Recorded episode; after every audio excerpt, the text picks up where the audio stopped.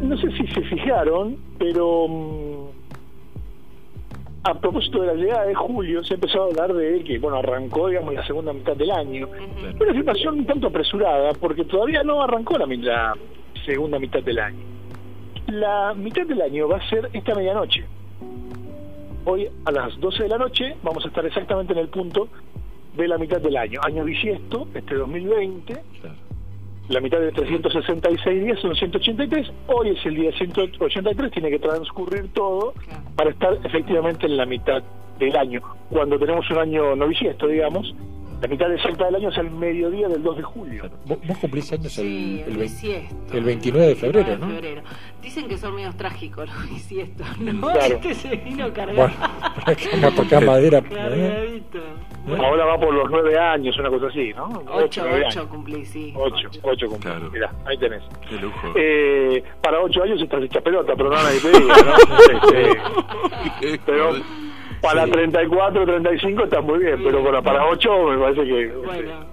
Pero bueno, no importa, es otro tema. Es otro paréntesis. 4 por 8 es 32, pero no sé cómo, cómo sacan la cuenta ustedes. No, tenés razón que no que, que cumplí 9, ¿no? no sé, sí. 9, no bueno, no importa, bueno, no importa, vamos no por otro tema. Yo soy muy No, no digo porque justo la cuenta no me coincidía con la de Mariano. No, no. no. Va a sacar la cuenta. Bueno, el asunto, calculadora. No. El asunto es que se nos escurrió medio año, eh, se nos está escurriendo este primer medio año, se ha presentado fuera de todo pronóstico, ¿no? Bueno, arrancó más o menos normal, yo recuerdo, pudimos tener un veraneo medianamente habitual, digamos, pero se nos, definitivamente se nos encarajinó en marzo. Eh, cortamos las clases, después se cortaron los laburos, después se cortó todo, o casi todo. Y abril, mayo y hasta junio incluso fueron meses fantasmas. Como esos zapatos incómodos que uno se compró pero que nunca termina de amansar, estos últimos meses de eterna adaptación resultaron siempre una molestia. Y bueno, nos comimos medio año donde todo lo que estaba proyectado, lo planeado, todas esas esperanzas del brindis de aquel primero de enero quedaron en pausa, cajoneadas, en un limbo de nueva normalidad que no termina de definirse, ¿no? Este 2020, al menos esta primera parte, lo recordaremos como el año que estrujó el calendario y lo tiró a la basura y convirtió todos esos números del almanaque en una sucesión de días iguales, como esa película de Bill Murray, la del Día de la Marmota, en la que el protagonista transcurre todos los días de la misma manera. ¿Quién puede asegurarnos que lo que viene, los seis meses que se nos vienen y que le quedan a este año, van a ser diferentes? Bueno, obviamente nadie. En realidad, en el medio de esta pandemia, que hoy sea la mitad exacta del año es anecdótico, porque no hay mucho cambio, no hay un antes y un después, no hay un quiebre, sino una agónica continuidad de esto. Nos, eh, si los 183 días de un 2020 que calificaremos de olvidable o inolvidable, depende cómo se lo mire.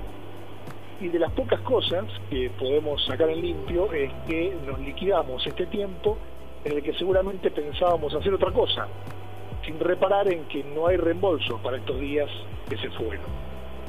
Seguramente en muchas eh, otras ocasiones, en muchos otros momentos de nuestra vida, perdimos el tiempo y lapidamos meses eh, sin hacer lo que nos proponíamos. Pero esta procrastinación forzosa es ya otra cosa, o nos pega distinto, porque una cosa es la haraganería propia, la flojera autoconsciente y otra cuando viene impuesta por decreto. ¿no?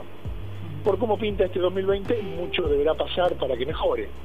Así que no sé bien si desear que los 183 días que quedan pasen ligero, fantasmales, como estos anteriores, o si pensar mejor que más vale aferrarse a cada día de los que vendrán, que serán irrepetibles, y a pesar de la rutina, de las prohibiciones, de los obstáculos, del barbijo que me empaña los lentes, lo que nos queda del año puede ser más llevadero si nos lo proponemos. Como dijo aquel filósofo contemporáneo Fito Páez, es solo una cuestión de actitud.